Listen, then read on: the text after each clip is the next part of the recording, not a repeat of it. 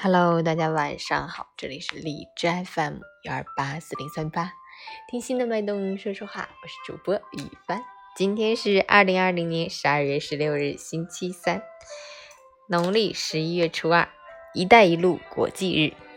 虽然现在已经是晚上二十一点十二，但我仍然报一下今天的天气预报：哈尔滨晴，零下十五到零下二十四度，西风三级，持续晴冷天气模式。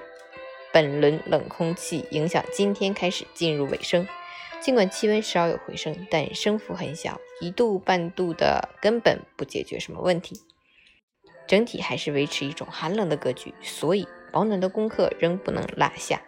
外出要全副武装，帽子、围巾、手套一个都不能少。截止凌晨五时，哈市的 AQI 指数为八十八，PM 二点五为六十五，空气质量良好。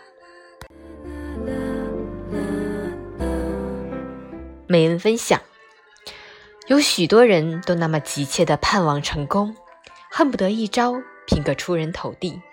可是，成功从来就不是一步登天的事情，它必须经历一个漫长而艰难的过程，一路会有挑战，会有质疑，会有孤独，会有打击。我们只能循序渐进，慢慢接受时间的洗礼。没有谁。